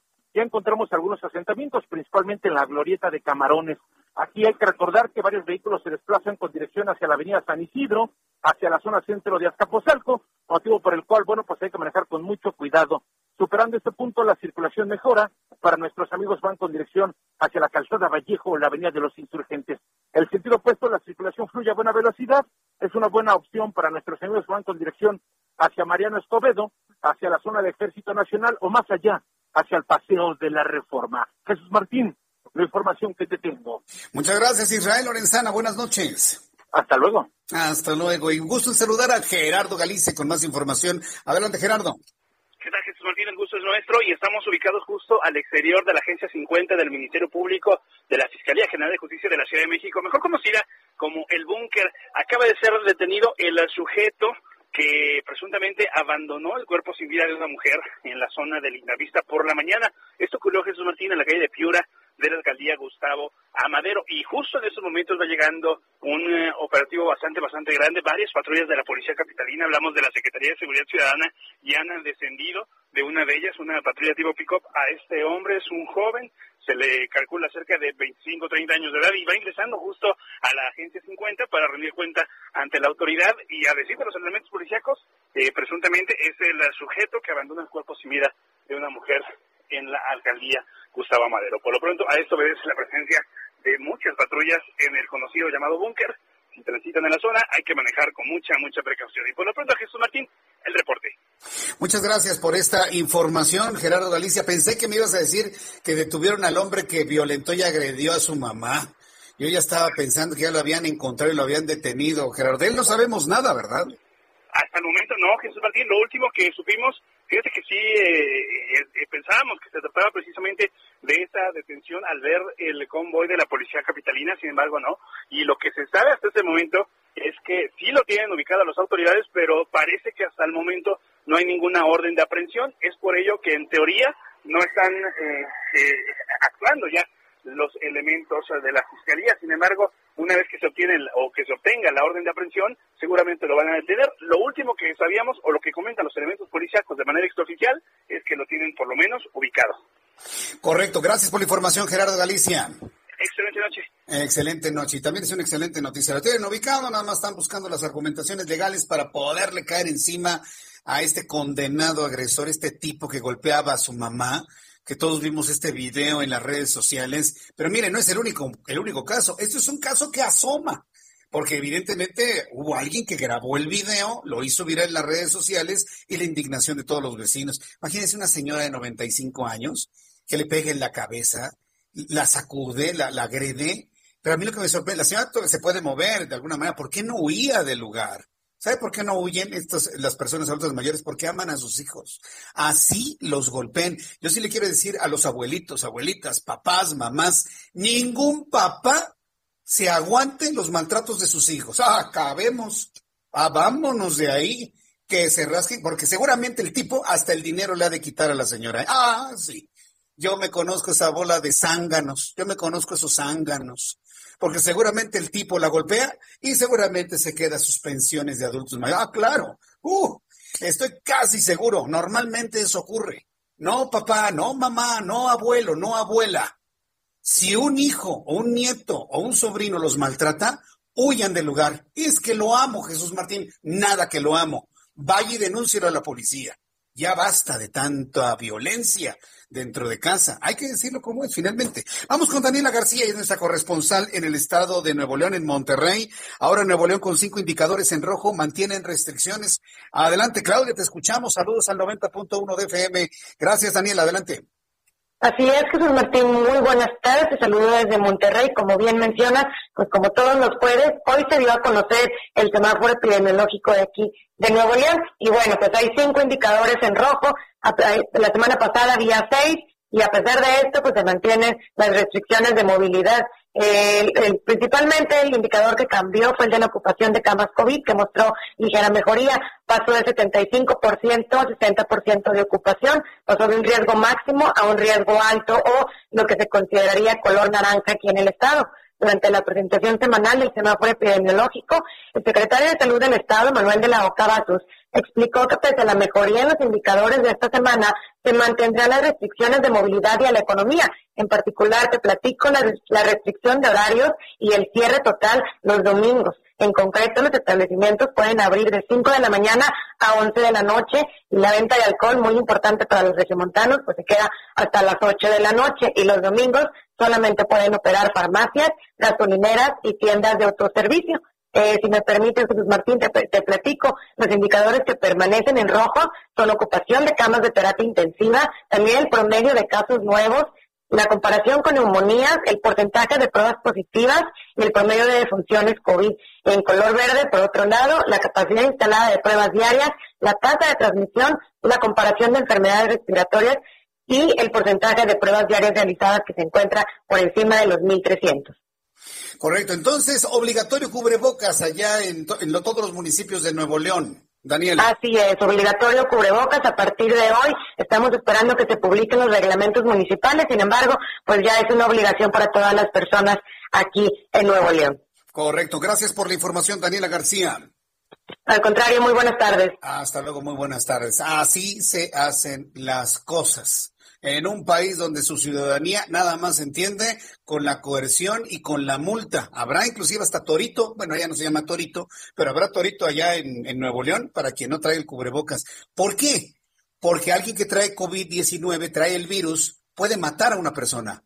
Lo mismo que sucede cuando alguien está alcoholizado y maneja un automóvil, puede matar a una persona. Pero eso sí, cuando se toma alcohol, los alcoholímetros lo mandan en resguardo. ¿Por qué la, la no utilización de COVID, de, perdón, de cubrebocas no tendría que ser sancionado igual? Una persona con COVID puede matar a otra de manera imprudencial. Y eso tiene que quedar muy entendido. Y esa es la razón por la cual se tienen que establecer este tipo de medidas. Bien al gobernador ¿eh? de Nuevo León, ¿eh? a Jaime Rodríguez. Bien, eso es lo que se tiene que hacer para verdaderamente bajar los contagios de COVID.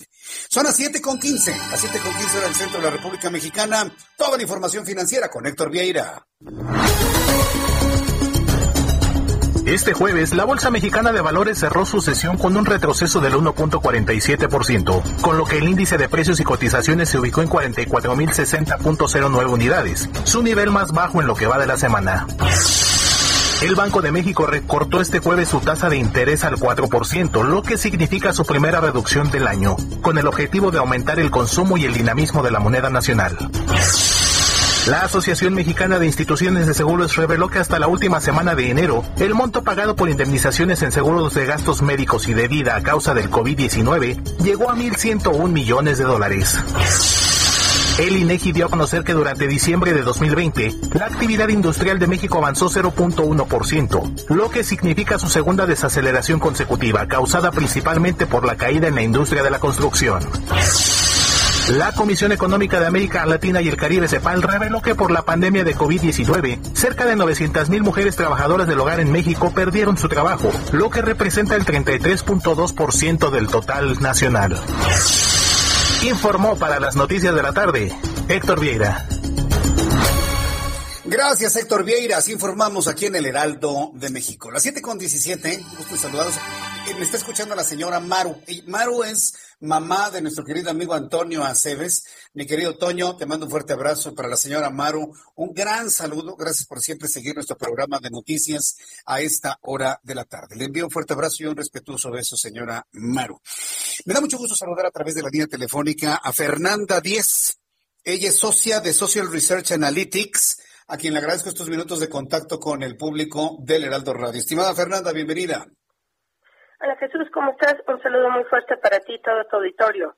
Estuvimos muy atentos del resultado de, las, de esta encuesta, de este estudio, de esta toma de temperatura, vamos a llamarlo, del momento político que vivimos cuando vamos a, se van a elegir 15 gubernaturas el próximo 6 de junio. ¿Cuáles fueron los mecanismos por los cuales llegaron a los resultados que sorprendieron a muchos, donde 13 gubernaturas podían quedar en manos del Movimiento de Regeneración Nacional? ¿Cómo lo hicieron? Pues mira, esta ya es la cuarta encuesta que estamos haciendo, se están haciendo mes con mes con todo un sistema. Estas fueron con lo que se llama encuestas robots. Lo que se hace es se habla a los hogares o a, teléfono, a teléfonos fijos o a teléfonos celulares. Se pide poder hablar con hombres y mujeres mayores de 18 años. Son, lo que te digo, encuestas robots y se mandan preguntas con mensaje pregrabado que puede contestar el entrevistado en su teclado telefónico con mm, las opciones que hay de respuesta. Esta en particular se hizo del 28 de enero al 2 de febrero. Se levantaron mil encuestas telefónicas por entidad, que es un número ya muy fuerte. El margen estadístico de error en los estudios es de un más menos 3.1%. La, la casa encuestadora es responsable es Opinión Pública, Marketing e Imagen y nosotros de Social Research Solutions somos tres socios. Lo que hacemos es dar la opinión, vaya a leer todos los resultados que esto arroja. Ahora, eh, es, eh, el resultado lo que muestra eh, es, digamos, un momento específico, es decir, cómo están, digamos, los competidores en el momento de iniciar la carrera por las campañas. Así es, es un vaya, como habían venido haciendo era usted por qué partidos votaría, por qué alianzas votaría. Ahorita que ya estaban casi todos los candidatos, recordemos que hasta el día de hoy ya van a estar todos los candidatos, porque hoy ya se eligió quién va a ser la candidata por Morena por San Luis Potosí, pero todavía estas dos semanas hubo elección de candidatos en los diferentes eh, frentes. Entonces, si esta era, digamos que la primera foto, como dices tú, de salida de dónde va, ¿cuál es la diferencia que sí vale la pena? Bueno, pues que según empezamos, mm, eh, Morena arrasaba, como acabas de decir, arrasaba en las 13 candidaturas y ahorita nada más está arrasando en siete, tres más están sumamente competidas, mm, hay una que arrasa en Querétaro, arrasa ahí el PAN, es la única que arrasa el PAN, San Luis Potosí parece que gana el PRI, pero está cada día se está decolorando más el PRI en San Luis Potosí. Entonces, y las demás están, vaya, las siete sí es una raza tremendo de Morena y las otras son muy competidas. Las otras tres están muy, muy competidas y pues tienen, tenemos todavía tiempo, no mucho, pero para que se decida hacia dónde va ese voto. En las siete primeras que te comento es casi imposible que pudiera cambiar esa proporción que lleva Morena.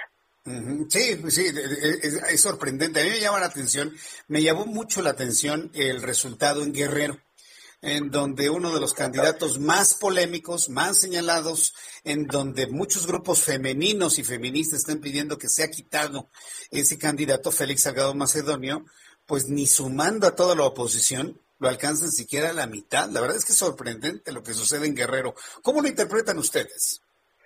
Pues mira, tiene muchas lecturas. Para empezar, mm, pareciera que no les importa a los guerrerenses, tristemente, y les pido una disculpa a los guerrerenses que sí les interese o les importe, pero pareciera que no les importa que haya una acusación y del tamaño de acusación que es, porque no solamente que una mujer lo haya hecho, hubo diferentes que, que lo acusaron, pero bueno, por lo visto no les interesa. O segundo, que es alguien que, que arrasa, que es de esas figuras polémicas que arrasa y entonces todo el mundo quiere votar por él, algo muy extraño como acabas de decir. Y lo que es más triste, que ni siquiera sumando, como dijiste, toda la oposición, pero también a todos los que aún no saben y no deciden, le pueden ganar. Sí, sí, sí, ni, indeciso ni toda la oposición lo alcanza. Es increíble. Sí, tristemente es increíble, al menos como mujer lo digo. Sí, sí, definitivamente. A mí, la verdad, me, me, ha sorprendido mucho también como hombre porque actitudes de un tipo como él, pues nos pasan a fregar toda la, identidad masculina, ¿no? Entonces, hombres y mujeres estamos indignados con esa candidatura. Pero ¿qué partido político quita a alguien que primero tenía 65% de intención de voto y ahorita 42%, que sigue todavía aplastando? Yo creo que no existe en el mundo un partido que quite un candidato tan taquillero, ¿no? Pues así es, eso es lo que parece, y como acabas de decir, sí ha bajado la intención de voto por él, sí, sí ha bajado definitivamente, pero en, ese, en este caso sería casi imposible o es imposible que pudiera ganar alguien de los demás. Tendrían que juntarse todos y también él tendría que seguir perdiendo de las personas que hoy dicen que votarían por él. San Luis Potosí es otro caso emblemático, ¿eh? empate técnico prácticamente, pero con una discusión de dos alianzas muy interesante en San Luis Potosí. ¿Cómo lo ven? Pues mira, una de las razones que San Luis Potosí, como dices, es muy singular, es el único estado donde Morena va solo. Ese es el único estado que él va solo, que no tiene, que no van en alianza con el Verde, con el PT o con Nueva Alianza. Y entonces hasta hoy es el último, la última decisión que se tiene ya su candidata que va por fin la doctora Mónica Rangel. Ella tiene unas características, ella estuvo trabajando en su momento con el PRIVA y con otros partidos, entonces va a nosotros consideramos que esta marca la va a jalar ella hacia arriba, y está empatado lo que dices entre las otras alianzas, entre la que va Octavio Pedrosa y la que lleva Ricardo Gallardo. Entonces, este sí es todavía un pronóstico reservado. También Octavio Pedrosa es donde se ha ido desinflando, él tenía una votación todavía mucho más amplia y la ha ido desinflando. Ahorita podríamos decir que ahí es un empate técnico y creemos que San Luis va a ser de los estados que todavía se va a mover más, también por la fama que tiene Ricardo Gallardo. Ganada o no, tiene fama no siempre muy buena, entonces creemos que eso es lo que se va a mover, que es uno de los estados que más vamos a ver mover en su momento. Bien, pues eh, Fernanda Díez, es muy interesante eh, volver a retomar esta encuesta que debo decirlo, ¿eh? causó un enorme impacto en la opinión pública, en, en, los grupos políticos del país, la primera que se genera sobre todo con estos datos que nos muestran la temperatura en cada una de las entidades, en fin, creo que ha sido un trabajo extraordinario, muchas felicidades por ello y estaremos atentos del siguiente análisis que realicen Fernanda. Claro que sí, vienen más interesantes. Un poco ya nada más haciendo una síntesis de todos los candidatos de Morena, el único que subió fue Durazo en Sonora. Él sí amplió un poco su brecha sobre el borrego Gándara. En todos los demás, o se mantiene igual o baja. Hay posibilidades de que les ganen, muchos no, pero ya te dejo que nos costan. Sí, así es, ya, ya, conocen, ¿no? Cómo es la guillotina esta. Fernanda, muchísimas gracias por, por esta plática. Volveremos a platicar. Gracias. Fernanda. Un buen abrazo. Hasta Buen abrazo. Es Fernanda Díez, es socia de Social Research Analytics, quien junto con el Heraldo de México realizaron esta encuesta de gobernadores que conocimos en esta semana. Voy a ir a los anuncios, regreso enseguida. Twitter, arroba Jesús Martín MX y a través de mi canal de YouTube, Jesús Martín MX. Escuchas a Jesús Martín Mendoza con las noticias de la tarde por Heraldo Radio, una estación de Heraldo Media Group. Escucha las noticias de la tarde con Jesús Martín Mendoza. Regresamos. Amigos del Heraldo Radio, es un gusto saludarlos y saben, con el fin de detectar casos de COVID-19 en una etapa temprana, JLN Labs y Soriana implementan módulos de servicio accesibles en diferentes estacionamientos de las sucursales. Comenzamos con Ciudad de México, Estado de México y Jalisco esta semana y las siguientes se extenderán a Puebla, Querétaro, Coahuila, Sinaloa y Nuevo León. Para mayor información, llamen al Centro de Atención a Clientes Soriana 81 83 29 92 52. También en heraldodemexico.com.mx o en el Instagram de arroba jln-labs. Continuamos.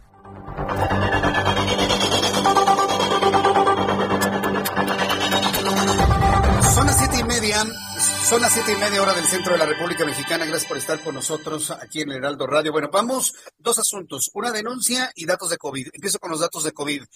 Eh, la Secretaría de Salud está informando que al día de hoy, 11 de febrero, jueves 11 de febrero de 2021, se han sumado 10.677 personas contagiadas de COVID-19 para dar un total de un millón 968.566 contagiados de COVID de manera acumulada. Número de fallecidos. Hoy se sumaron en la lista 1.474 mexicanos fallecidos por COVID-19, para dar un total de 171.234. Es decir, hemos rebasado la barrera de los 170.000 mexicanos. Aunque no le guste a López Obrador, lo voy a seguir diciendo, así no le guste mexicanos muertos. Sí, no, no, no, no son cosas, ni son, ni es ganado, ni nada. Son seres humanos, son hombres y mujeres que han fallecido, hay niños y jóvenes en esa cifra y son mexicanos, aunque no le guste escucharle al presidente. El índice de letalidad sigue subiendo, fíjense, lamentablemente, 8.698 O sea, prácticamente 8.7%. Lo voy a dejar en 8.69 para que los puristas no me digan, ay Jesús Martín, una milésima, dos milésimas son dos milésimas, ¿no? Porque son milésimas, 8.698 es lo que me arroja el cálculo. Pero ayer hubo 8.67, anteayer 6, 8, perdón, 8.65, y antes 8.61, y antes 8.58, 8.57, 8.54, 8.51, estoy yendo hacia atrás en el tiempo. Es decir, ha subido lamentablemente el índice de letalidad. Nos mantenemos al pendiente para saber qué es lo que dicen las instancias internacionales, porque lo que digan aquí van a decir que, que uno exagera, que no es cierto, que son fake news y no sé qué tanta cosa.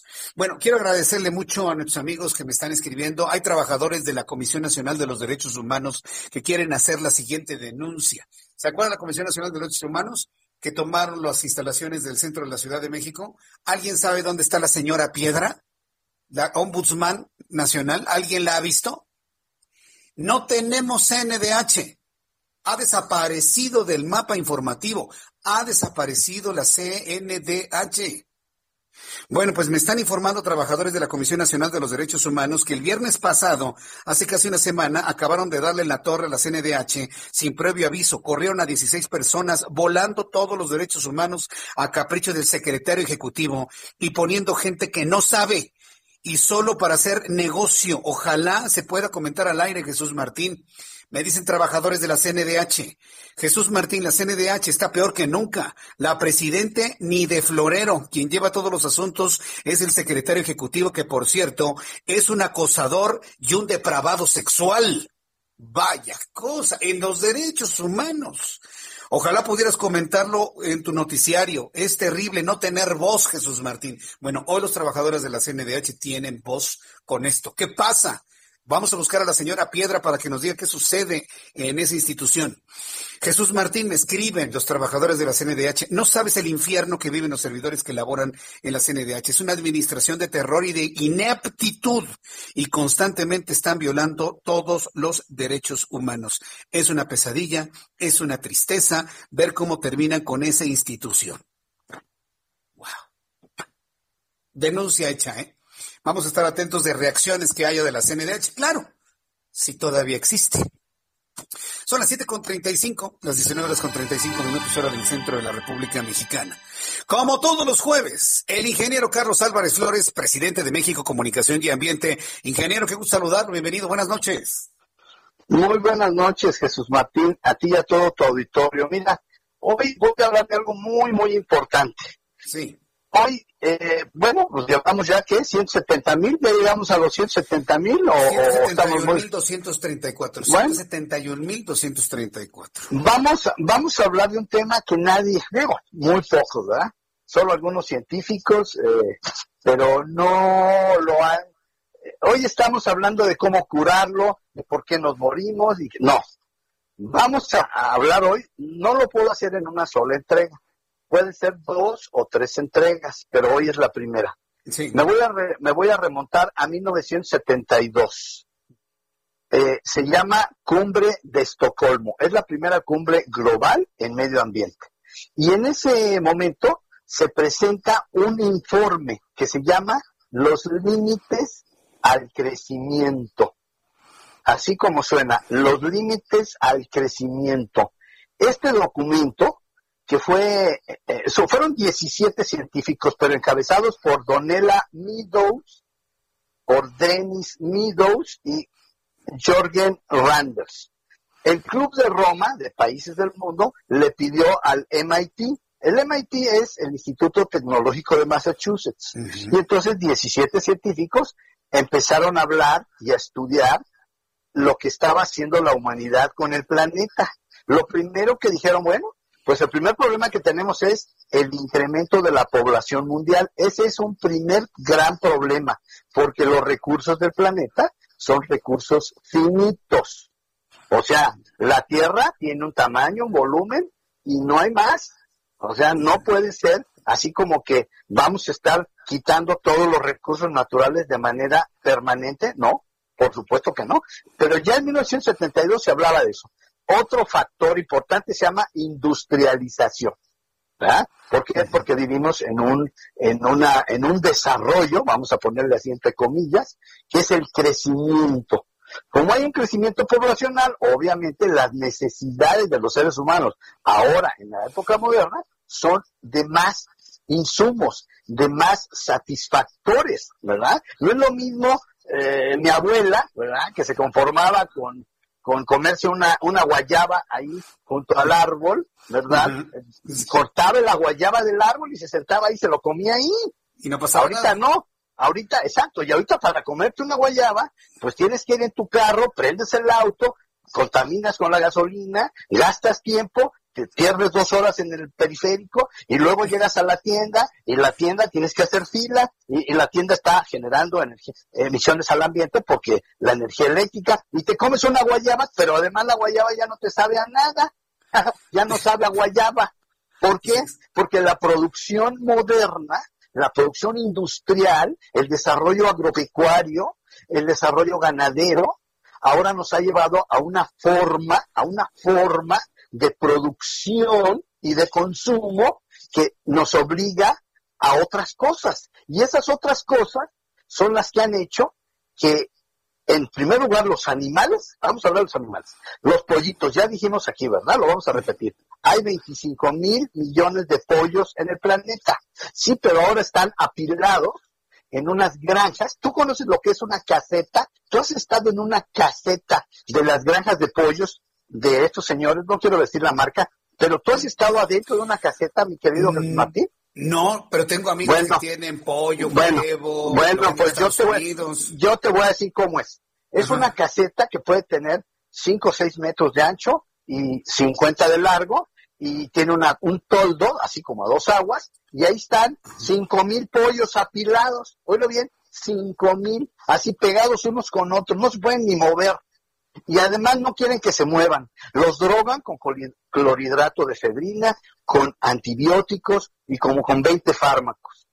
Entonces, ¿qué está pasando? Que este hacinamiento, esta forma de producción industrial de pollos, vamos a hablar de los pollos, ¿no? ¿Qué le está haciendo al pollo? Pues lo está debilitando genéticamente, está modificando todo su metabolismo, porque ahora tenemos que engordarlos en un mes. O sea, quieren que el pollo salga rapidito, en un mes, que no se duerma. Dale el clorhidrato de fedrina y ya no se duerme. Entonces le ponen unos focos arriba y ellos pa- para engañar al pollo como si estuviera el sol. Y entonces ya no se duerme el pollo y está come y come y come una coda de cochinadas que son artificiales. Y entonces, ¿qué pasó con ese pollo? Bueno, pues te voy a decir lo que pasó con el pollo. Ya genéticamente modificó todo. Su propio metabolismo y su sistema inmunológico. Y él es hospedero. O sea, en él se alojan bacterias, hongos y viruses. Y viruses. Si a eso le suma lo de los cerdos, lo de las reses y lo de todos los animalitos que nos comemos, y si a eso le agregas que el desarrollo industrial y urbano del planeta ha ido reduciendo el hábitat de toda la vida animal y vegetal, han ido fracturando, hemos ido aislando y fracturando los ecosistemas. ¿Por qué? Porque necesitamos carreteras, porque necesitamos construir las fábricas, porque necesitamos ciudades, porque necesitamos puentes, aeropuertos. Digo, aunque sean de terracería, ¿verdad? Como el que acaba de inaugurar el presidente. Entonces, el tema, el tema es este. El tema es que hemos ido arrinconando, digo yo, amontonándonos. Y entonces, ¿qué pasa? Que el, fíjate bien, se llama transferencia de patógenos entre diferentes especies animales. Sí, pero cuando un virus brinca de un del hospedero, del que lo tiene un pollo, y brinca a un cerdo, ah, resulta de que cuando ese, ese virus llega al cerdo, nosotros ya sabemos hoy que el coronavirus va directamente al ARN, no al ADN, sino ácido ribonucleico, para, para reproducirse. Pero en ese cambio, en ese ataque que hace al, al interior de la célula a, a- atacar el ácido ribonucleico, ahí modifica modifica y él mismo se va modificando. Y cuando salta después del cerdo a un ser humano, ah, pues ese virus ya se modificó y puede que sea más peligroso. Entonces, con lo que lo que quiero decir es que este desarrollo, este crecimiento desmedido, esta ambición por la producción industrial, este esta economía, porque todo es economía, hay que satisfacer a los 8 mil millones de seres humanos que requieren agua, alimentos, proteínas, verduras, bla, bla, bla. Entonces, esta vida nos ha llevado a eso, a afectar el ecosistema, a todas las especies, no solamente animales, sino también vegetales. Pero hablando de los virus, este virus salió de Wuhan. Ya vamos a hablar la próxima semana de qué es Wuhan. Es una super ciudad, pero hay, hay unas condiciones infrahumanas que por un lado está muy bonito, pero por atrás está lo insalubre. Y este, este coronavirus salió de un mercado de un mercado, pero muy insalubre, muy sucio. Mm. Y de ahí salió el coronavirus. De ahí le tocó, pues, de ahí tocó salir. Entonces, no es que los chinos se hayan puesto a crear el coronavirus para acabar con el planeta. No, no, no. Eso no, dicen no. las teorías de conspiración. Es, esa es la conspiración. No. Somos los ocho mil millones de seres humanos los que hemos estado en esta nueva forma de vida moderna donde exigimos una serie de satisfactores que mi abuela no los tenía. Mi abuela se conformaba con un pedazo de lejía. No sé si los millennials sepan lo que es la lejía. ¿Tú crees que sepan los jóvenes? Bueno, la lejía, eh, la lejía es químicamente hablando, es un, un, trozo de sebo, de grasa animal, le pones sosa cáustica, se saponifica y se forma un jabón. Y en aquel tiempo le llamaban lejía, sin color, ni olor, y ese pedazo de jabón, con ese se lavaba mi abuela su largo pelo que le llegaba hasta atrás en la espalda y se sentaba en una silla de madera y sacaba el agua en un balde de madera de su pozo. Pero ese pozo no tenía cloro y no teníamos tantas sustancias químicas, pero ella se conformaba con ese jabón. ¿Sabes cuántos jabones tiene mi hija? 18 jabones en su baño. ¿Y sabes cuántas sustancias? Exacto. ¿Y sabes cuántas sustancias químicas hay? 180 sustancias químicas. Entonces, ¿qué estamos haciendo? Que nosotros mismos, ¿verdad? En esta modernidad, en esta nueva forma de vida, estamos alterando todo lo natural, todo el ecosistema. De manera que hasta aquí lo vamos a dejar. Te prometo que la semana que entra vamos a explicar la segunda entrega de cómo es que hemos llegado a esto, la depredación ambiental y el coronavirus. Interesantísimo, ingeniero. Yo le agradezco mucho estos minutos de conciencia, de saber cómo hemos avanzado en el tiempo y lo que le estamos haciendo al medio ambiente. Gracias, ingeniero. Buenas noches. Muy buenas noches. Hasta luego, buenas noches. El ingeniero Carlos Álvarez Flores, presidente de México Comunicación y Ambiente, colaborador de este espacio de noticias desde hace más de 20 años. Son las 7 con 45. Toda la información internacional con Giovanna Torres. Chile busca frenar el llamado turismo de vacunas contra el coronavirus que se está dando en varios países cercanos, por lo que las autoridades decidieron no vacunar a las personas que estén de paso en el país. Así lo afirmó el gobierno de Sebastián Piñera, aunque precisó que sí lo hará con migrantes en situación irregular que hayan transparentado su caso. Al menos cinco personas murieron en una carambola que involucró a 100 vehículos en Fort Worth, Texas, en la Interestatal 35. Las autoridades detallaron que el choque múltiple se produjo por la lluvia y aguanieve que cayó durante toda la noche y parte de la mañana. Guatemala se encuentra en una alerta epidemiológica por el hallazgo del hongo Candida auris, una levadura o hongo emergente nuevo en su especie que es capaz de colonizar y causar infecciones profundas en órganos y tejidos de pacientes con sistemas inmunológicos débiles. De acuerdo con el Ministerio de Salud Pública, el hongo fue detectado a finales de diciembre pasado en un paciente de sexo masculino de 32 años que ingresó al Hospital Roosevelt de la capital guatemalteca con una infección en la tibia derecha. Un equipo internacional de astrónomos ha confirmado que Far Far Out, descubierto en 2018 con el telescopio Subaru en Hawái, es el objeto conocido más distante del sistema solar. Según estas observaciones, Far Far Out está a 132 veces la distancia del Sol a la Tierra. Tan solo Plutón está a 39 unidades del Sol. El presidente Donald Trump estaba más enfermo por COVID-19 en octubre pasado de lo que reconoció públicamente, según revelaron cuatro fuentes cercanas. De acuerdo con las declaraciones al New York Times, Trump ingresó al hospital con niveles de oxígeno en la sangre preocupantes, así como un problema pulmonar asociado con neumonía a raíz del COVID-19. Para Noticias de la Tarde, Giovanna Torres. Así se, así se encuentra el mundo. Gracias, Giovanna Torres. El reloj marca las 7 con 47 horas del centro de la República Mexicana. Momento de análisis. Y me da mucho gusto saludar a través de la línea telefónica a Raimundo Sánchez Patlán, periodista, analista, subdirector editorial del Heraldo de México. Mi querido Ray, gusto en saludarte. Bienvenido. Buenas noches. Un gusto saludarte, Jesús Martín, a ti y a todo el auditorio de Heraldo Radio. ¿Qué vio el periscopio esta semana? Coméntanos, por favor.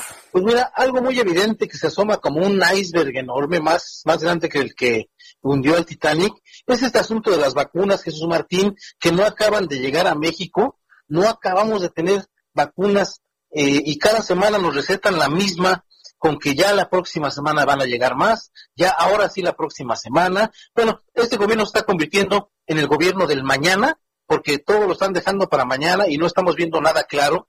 Y eso que somos el país que pues es el número uno en la letalidad del mundo por COVID. Jesús Martín, tenemos una tasa de 8.8% de mortandad por esta pandemia y ni así se, se están pues surtiendo las vacunas, ya nos desplomamos como país al lugar 18 en el liderazgo de la aplicación de estas dosis, eh, pues los números pues son, son brutales, apenas hemos logrado inocular a 84.218 médicos con las dos dosis necesarias, estamos hablando de la dosis de Pfizer, y hay 640.129 trabajadores de la salud, incluidos también maestros que se vacunaron, pero solamente con una dosis, o sea, los dejamos pues a la mitad, y ahí te el comparativo, Jesús Martín, eh, Chile, por ejemplo, está aplicando 185.000 dosis al día, y Estados Unidos, 2 millones de vacunas diarias.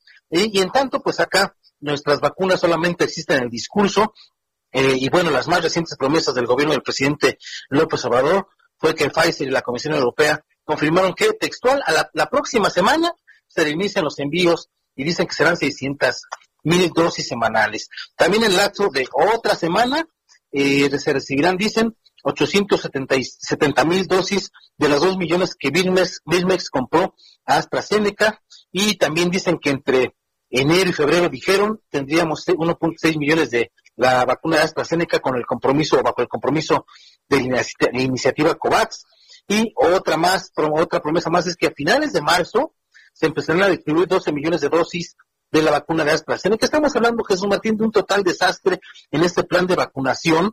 Y bueno, pues mientras han pagado 9 mil millones de pesos y está pendiente por liquidar 23 mil millones de pesos de las vacunas. Es decir, Jesús Martín, este asunto de las vacunas se está convirtiendo como el, la fábula de la zanahoria del burro, le ponen la zanahoria por delante y el burro camina y camina, pero nunca alcanza la zanahoria. Así estamos con el tema de las vacunas. Eh, ¿Sabes a mí qué parte me preocupa mucho, Ray? Digo, tú, tú, tú no eres médico ni fabricante de vacunas, pero ni yo tampoco, pero la parte que me preocupa es que empiecen a coexistir diferentes vacunas con diferentes tecnologías. No es la misma vacuna. Por ejemplo, la de Pfizer y la de Moderna utilizan ARN mensajero, mientras que las vacunas chinas y otras más, la de AstraZeneca, utiliza adenovirus de chimpancé por ejemplo, tienen formas de actuar en el sistema inmunológico muy distintas una de la otra. Y me da la impresión de que, pues la que haya, ¿no? La que llegue le empiezan a inocular sin tener un control de qué le ponen a qué persona. Me preocupa mucho eso. Este, no hay un control, no hay un control, Jesús Martín, pero lo peor es que no hay vacunas, no están llegando las vacunas y te eh, reitero, cada semana escuchamos, o prácticamente diario escuchamos que ahora sí ya van a empezar a llegar. Ayer mismo escuchamos que ya México recibió la sustancia activa de una vacuna, de la de Cancino, en este caso, y ahora sí, pues vamos a envasarlas. De aquí a que las envasen, Jesús Martín, el asunto es que no tenemos ni siquiera las vacunas, las vacunas están solamente en el imaginario del gobierno y las están utilizando pues prácticamente como una carnada para que sigamos ahí, sigamos ahí, esperando y dándole las gracias mientras, pues, los muertos siguen acumulándose en este país y los contagios no se digan. Sí, hoy estaba escuchando a la señora Marta Delgado de Relaciones Exteriores. Yo, entiendo su necesidad de generar una información, pero decir que llegaron dos millones de vacunas, pues no es cierto. Llegó apenas la sustancia para apenas fabricarla, apenas envasarla, y ese proceso puede durar varios meses, ¿no, Ray? Así es, y la misma Marta, Marta Delgado, la subsecretaria que ha sido de las pocas funcionarias honestas en este tema, pues ella ya también dijo que ella no se compromete ni puede asegurar que no haya nuevos retrasos en la vacunación. Entonces, Qué bueno que lo mencionó. Qué bueno que lo mencionó. Vamos a estar así.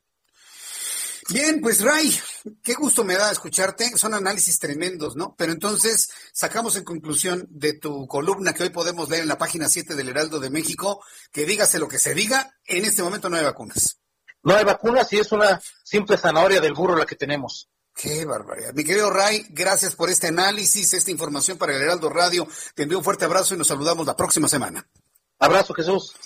Gracias, Raimundo Sánchez Patlán. Él es el autor de Periscopio en el Heraldo de México. Hoy página 7 de nuestra edición impresa para que no se lo pierda antes de ir a dormir. Vale la pena revisar todo este análisis que ha hecho Raimundo Sánchez Patlán. También en nuestra página de internet en el área de opinión. Yo le invito para que lo lea todos, todos los jueves. Soy director editorial del Heraldo de México. Son las 7.53, o sea, las 7.53 horas del centro de la República Mexicana.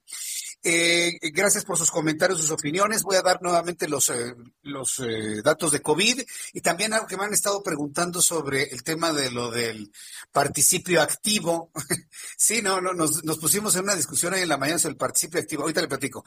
Un millón novecientos sesenta y ocho mil quinientos sesenta y seis contagiados acumulados. Se sumaron diez mil seiscientos setenta y siete muertos. Ciento setenta y un mil doscientos setenta y cuatro mexicanos. Se sumaron mil cuatrocientos setenta y cuatro. Índice de letalidad 8.69. Si quiere, mañana platicamos sobre el participio activo, primera y segunda conjugación. Sí, lo que pasa es que se, eh, ahí se conoció una discusión precisamente en el legislativo español sobre una legisladora que insistía en que el nombre era presidenta en lugar de presidente. Y luego un integrante del PSOE le dijo, no sea usted ignorante.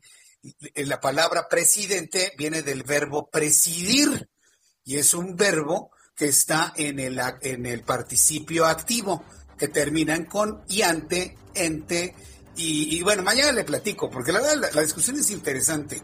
Desde el purismo del idioma hasta la flexibilización que la Real Academia Española está haciendo precisamente de esta conjugación. Mañana se lo platico porque me parece que es interesante para ya dilucidar lo que está sucediendo con el todes con el todos, con el todas, y el, el, es la cosa más ignorante que usted se puede imaginar. Mañana le voy a platicar por qué. Por lo pronto le invito para que se quede en la programación del Heraldo Radio en toda la República Mexicana.